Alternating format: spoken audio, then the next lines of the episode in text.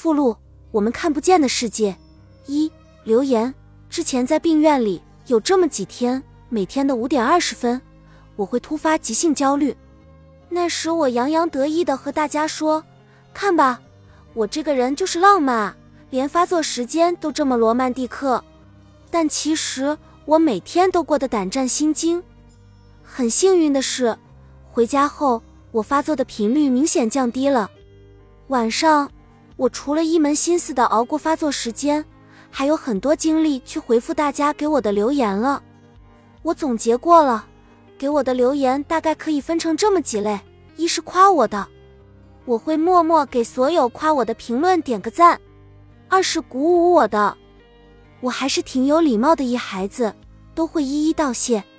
三是述说自己经历的，面对这些留言，我常常深受触动。他们之中有很多深受抑郁症折磨的患者和患者家属，还有不少因为抑郁症失去了最亲最重要的人。他们谢谢我说我的经历让他们更加正确的认识了抑郁症，让大家更懂得怎么去理解这些饱受折磨的亲友。我感受到了生命的无常，也心疼经历这些的他们。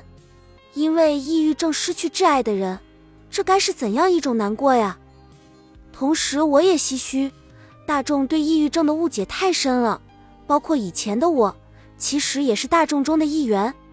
我曾经批判抑郁症患者脆弱无能，怎么能这样潦草地、不负责任地结束自己的生命呢？命运之手用事实将我降服，让我低下自作聪明的头颅，用真实的经历让我明白。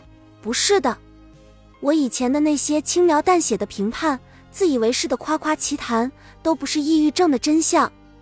我承认，我码字的目的并不高尚，当初只是为了转移注意力，现在是想完成出书的梦想。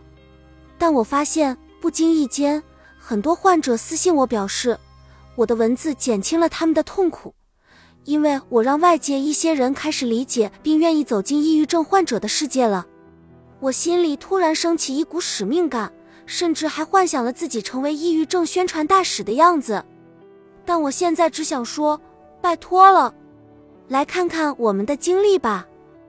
现在的我们什么都不需要，不需要钱，不需要荣耀，只想让大家看看一个真正的抑郁症患者是怎么一路跌宕的活下来的。我们在这个世界上是怎样为了生命在坚强、在不屈、在拼搏的。现在我只想尽我的一点努力，为仍沉沦在抑郁黑洞里的病友们发声。我们不是矫情，我们真的只是生病了。我们都是温暖、善良的好人。二故事，以下留言为随机抽取的，给我印象较为深刻的留言。要不是自己得病，我真的不知道人间散落着这样真实又哀切的故事。不知道那么多人的命运方向盘因为抑郁症被毫无防备的扭转。我曾说过，如果出书的梦想真的可以有幸实现，我一定要建立一个留言板块，收录大家有关抑郁症的故事，不能再沉默了。为了那么多的走调，本来其实可以留下；为了那么多本可以平安喜乐的生命，面对世界的不理解，请所有患者为自己再努力一次，争取一次。抗辩一次吧，当然，我也顺便选了几句夸我夸的特别好听的。三，故事一八一，前两天回校的动车上看到此系列文章，花了三天翻完了。自打两年前妈妈患抑郁症自缢走后，对抑郁症的各种信息敏感到不行，自己也抑郁了好久。其实对于我母亲的那件事情。我也不知道我自己现在是逃避还是已经接受了。其实，母亲从确诊到离开仅仅两月余，真的是没有一点点防备。刚离开那会儿，一直在后悔为什么自己没有早一点了解到抑郁症的知识，不能科学的陪护。一切自认为的对他好，有时候却是无意间的伤害。确诊前的一个月，我发现他有这样的征兆：失眠、自责。食欲大减，不爱和我闲聊，脸上没有了笑容。我和家里人说我母亲可能得了抑郁症，但因为在农村，再加上对这个病症的无知，家里人并没有重视。而那会儿我也因为要高考，长期在校，在家的时间也只有一天左右。家人只是觉得母亲压力过大，带她去看了中医，吃了一周药，我母亲自感还可以。但我周末回家发觉不对，便陪着去了一趟医院。之后在一个星期回来，看到母亲状态更加不好，便又和家里人提了一次，这一次也没有得到回应。不过后来在我姑的劝解下，他们带母亲去看了心理医生，开了两周的药。后来一个周末回家，看到了憔悴的母亲，她全身无力，身体消瘦。我见状慌得差点掉眼泪。自此后就无心学习，每天盼着回家。回家第一要事就是陪他上医院，连哄带骗。他清醒时也会问我没有作业吗？我总是答没有作业。这也导致了我的成绩直线下滑，最后来到了这所连本科都不是的学校。极个别知道母亲生病的亲戚，每天都来陪着她，陪她说话，劝说她。他从来不会和我说自杀什么的，但会和他们说。经历了近两个月的劝说，母亲终于决定不自杀了，精神状态也稍微好了点，表示要好好活着。然而。他最终还是选择了任凭我声嘶力竭的呐喊，也换不回母亲的路途。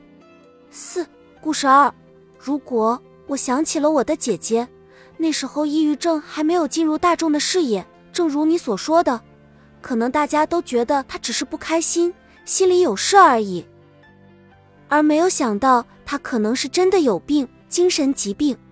精神疾病到一定程度，的确是会对生理产生巨大的影响和创伤的。我姐姐就是因为抑郁症影响得了神经性的厌食症，所有的食物只能咀嚼，无法下咽。那时候家里也送她去了精神病院，只是大家都无法接受他有精神疾病的事实，他自己也无法接受。而我那时候也因为年幼无知，无法去帮助他，支持他。如果那时候能早点了解这个病，如果那时候我能多抱抱他。感受他的疼痛和病痛。如果那时候我能早点回家，那他可能就不会走了。五，故事三，力量。我微博关注的一个妹子，即使已经出现了严重的自杀倾向，他父母还是当他是叛逆。后来他真的走了。我在人生比较灰暗的时候看到了你的文字，我感受到了你文字中的力量。这种力量，我在王小波的文字中遇见过，在李娟的文字中也遇见过。我从来都觉得，有力量的文字并不是告诉别人力量是什么，而是在极其绝望的环境中生出乐观和希望。我真的感受到了你的力量，谢谢你。六，故事四，迷茫。我哥哥也是抑郁症，现在在进行药物控制，平时正常上班，正常吃饭。从来不肯和我们任何人讲关于这个病的情况。我早就知道这件事，是他轻描淡写的主动告诉我的。但家里人前阵子发现他桌上的药才知道的。我劝家里人不要冲动乱说话，必须假装不知道，因为我知道我哥不想家人知道他有这个病。我一直很担忧，不知道他目前的状况，不知道他在想什么，怎么想。偶尔通过他朋友才了解到他的一些想法，自杀的事令我震颤的如天空塌陷一般。我很害怕他有什么计划。目前越是风平浪静，我越是紧张害怕。当然，在他面前，我也一直表现的比较乐观、开心。平时也没什么人会提起这件事。我只知道他会主动去医院看病接受治疗。他偶尔说一句自己这辈子离不开药了这种话，我就说。无所谓了，反正人生后半段都是开始走下坡路的。他说：“嗯，家人听我的劝解，不去做冲动的事，说冲动的话，以免破坏了哥哥的清静，以免刺激了他。但是我有时候真的很迷茫，真的不知道要怎么做，心好痛啊！就像你文章里写的，很无奈。你爸爸真的很伟大，他很坚强。你写文章记录。”就有交流，看到的人都有机会去了解你的想法和痛苦。但像我哥哥这种什么都不讲的，我该怎么办好？七，故事五疑虑。以后的话，还是希望有一本纸书，而不只是网文。毕竟拿一本书在手上和在屏幕上阅读的分量不同。日后可能有人会问，这些普通人的经历价值与意义何在？然而，每个人都有历史，一个人有一个人的传奇。就让大众重新认识并审视精神疾病这点而言，这些文字的价值就在于琐碎与平常本身，不关乎历史的宏大叙事，只为我们自己在这个世界上有安身立命的一方之地罢了。日后也可能会有人质疑，这是不是在消费痛苦？就像看动物园里的猴子一样。然而，让大家去接触认识，从而走出原有的猎奇心理，总是好的。我假设了两个问题，并做出了回答，希望能打消你在出版这本书时可能有的疑虑。看到你的文章中讲到，发作的时候会心率骤然上升。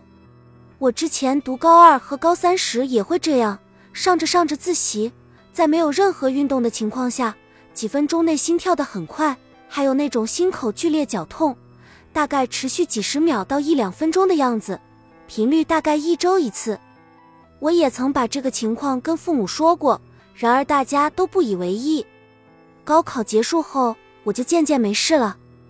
现在想想，那时候应该是轻度抑郁。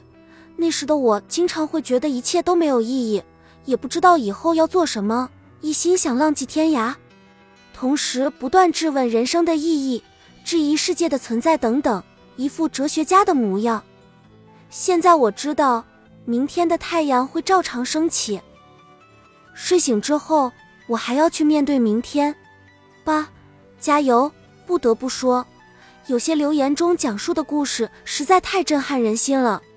但最震撼的是，这些故事竟然都是真实的，切切实实发生的。